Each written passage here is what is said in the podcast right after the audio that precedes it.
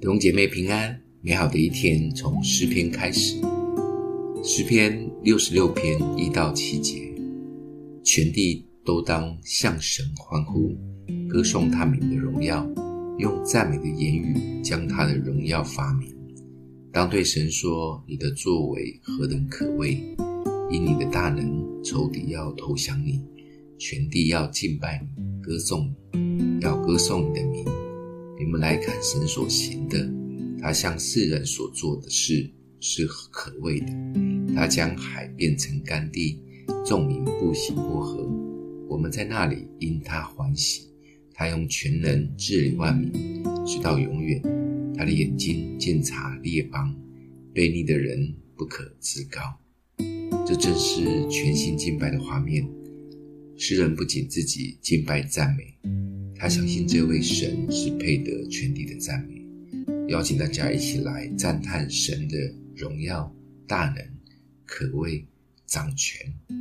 更厉害的是，这里有一句话说：“用赞美的言语将他的荣耀发明出来。”这是何等特别的赞美！这也是为什么敬拜赞美何等的重要。神本来就是充满大荣耀、配得最大赞美的。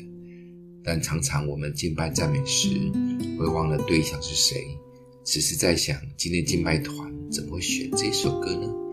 而那个姐敬拜的姐妹今天穿的还蛮搭的。等会聚会结束以后去哪里吃中饭？这样的敬拜只剩下嘴唇的敬拜，更不可能透过我们敬拜让神的荣耀发明出来。如果我们是带敬拜的人，更需要付上代价。祷告神在敬拜中可以带下荣耀，不管是 Life 的敬拜团，或者是跟着 MV 来带敬拜，带敬拜前祷告神的荣耀同在，敬拜时专注在神，带领会众一起来到神的面前，我们是可以带着弟兄姐妹用赞美的言语，把神的荣耀发明出来的。赞美的他能是充满极大奥秘的，记得每一次赞美时就专注在神。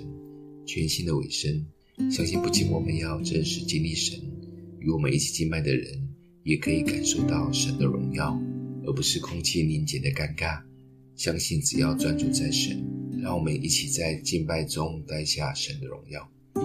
今天默想的经文在第二节，歌颂他名的荣耀，用赞美的言语将他的荣耀发明。我们一起来祷告，爱我们的父，你是配得最大敬拜赞美的神。